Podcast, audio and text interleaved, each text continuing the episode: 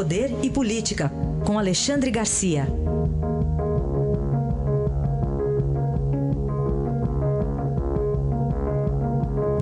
Alexandre, bom dia. Bom dia, Raíssen. Comecemos com o quê? A goleada no Supremo, pode ser? Pode ser. Eu acho que apenas o Supremo decidiu o óbvio, o que está escrito na Constituição. Né? Quem faz o, o a, a, triagem da denúncia é a Câmara Federal, por, eh, por dois terços de, de seus uh, deputados federais. Está né?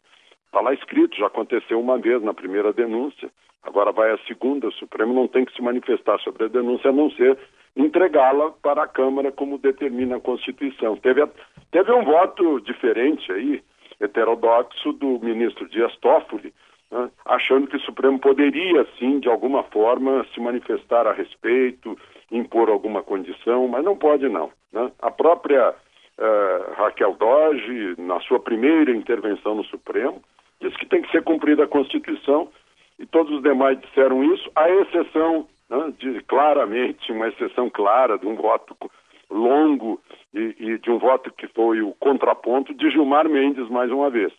Só que Gilmar usou o voto dele para contestar o acordo de delação premiada com a JBS. O, acordo entre Joesley e, e, e Janot, segundo Gilmar, através de Marcelo Miller, o procurador que trabalhava com Janot e passou a trabalhar com, com Joesley e, e teria montado tudo aquilo. Acho que foi um voto muito importante, que teve o apoio de outros ministros durante o voto, a gente percebe, que os outros ministros estavam preocupados com a forma como foi feito esse acordo de delação premiada e com a forma absolutamente independente e autônoma, sem nenhuma jurisdição uh, de um juiz sobre o que estava sendo feito. Né? Mas é o que manda a lei também. Então, então essas coisas, uh, a votação de ontem serviu para isso, para alertar sobre a situação de como foi feito esse acordo com a JBS. Né? Apareceu o nome de Marcelo Miller como tendo trabalhado para os dois lados e apareceu muito o nome de Rodrigo Janot no voto de Gilmar, que chegou a dizer que se Rodrigo Janot quisesse sair de cabeça erguida, uh, teria pedido sua própria prisão preventiva. Sim. A autoprisão, vamos chamar, dá para chamar de autoprisão, então. Pois é, pois é. Então foi o que pode se destacar é isso e, o resultado na Câmara eu acho que já é previsível, né? a situação agora da, uh, da denúncia está bem mais enfraquecida do que a primeira, porque uhum. agora há profundas suspeitas, não são mais dúvidas, sobre a forma como foi feito o acordo, né? e, e, não será sobre isso que vai se decidir. Né? Aparecem denúncias aí de crimes em 2010, coisa que já está uh, prescrita, né? Assim como crimes praticados pelo presidente fora do mandato presidencial, e isso aí a Constituição também diz que o presidente não pode ser processado por algo que aconteceu fora do seu mandato, só depois, né? Depois Sim. que ele eh, devolveu o mandato para o povo brasileiro. Muito bem. Bom, outro destaque aqui para a gente comentar. E aí, mandar de prisão para Léo Pinheiro, da OAS? Pois é, eu vi que foi uma espécie de aviso até para Lula, né, que está está lá julgado no mesmo tribunal em que Léo Pinheiro teve a sentença confirmada, a sentença do juiz Sérgio Moro. Léo Pinheiro mais dois da OAS.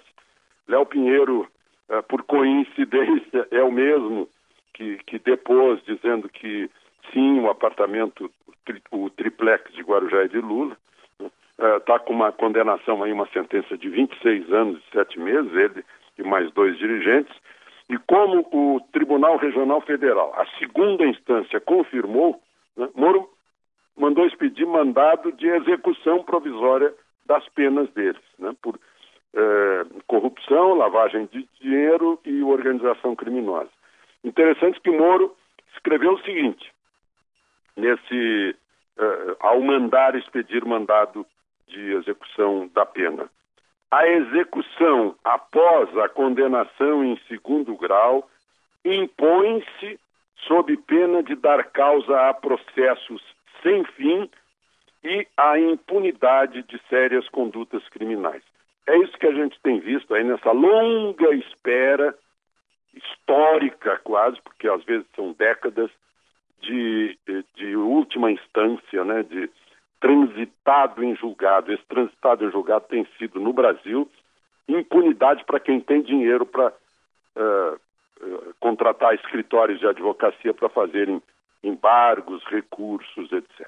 Muito bem. E Alexandre, para a gente encerrar, no fim das contas, pelo jeito, aquilo que a gente sempre falava aqui, a reforma política, no fundo, no fundo, é só o fundo mesmo. É só o fundo, né? Não é nem a meia sola que a gente estava prevendo, e não era política, era eleitoral. Como a gente vai fazer, já que todo mundo quer reformar, para a gente continuar sendo reeleito. Né? É mais ou menos isso. Tem que fazer isso rapidamente, porque esgota-se o prazo dia 6 de outubro. Dia 7 já vai já vai faltar um ano para a eleição, aí está proibido de mudar a regra eleitoral. Né? Então, uh, uh, afundaram, enterraram a ideia de voto distrital. O que significa isso? Queremos ficar longe dos nossos eleitores. Eles não podem nos conhecer de perto, não. Porque o voto distrital é exatamente isso, aproxima o candidato do seu eleitorado, do, do seu povo. Né? E o povo reconhece o candidato e o candidato tem que conhecer o seu povo. Então, não, queremos distância, não queremos saber de nenhuma experiência parecida com o voto distrital. A mesma coisa, é, eles ficam olhando, puxa, mas proibir coligação, mas aí eu não vou ser reeleito, porque a minha coligação é que está me reelegendo. Cláusula de barreira, a mesma coisa. Os pequenininhos, puxa, e como é que eu vou vender espaço na televisão, vender tempo na televisão, aliás?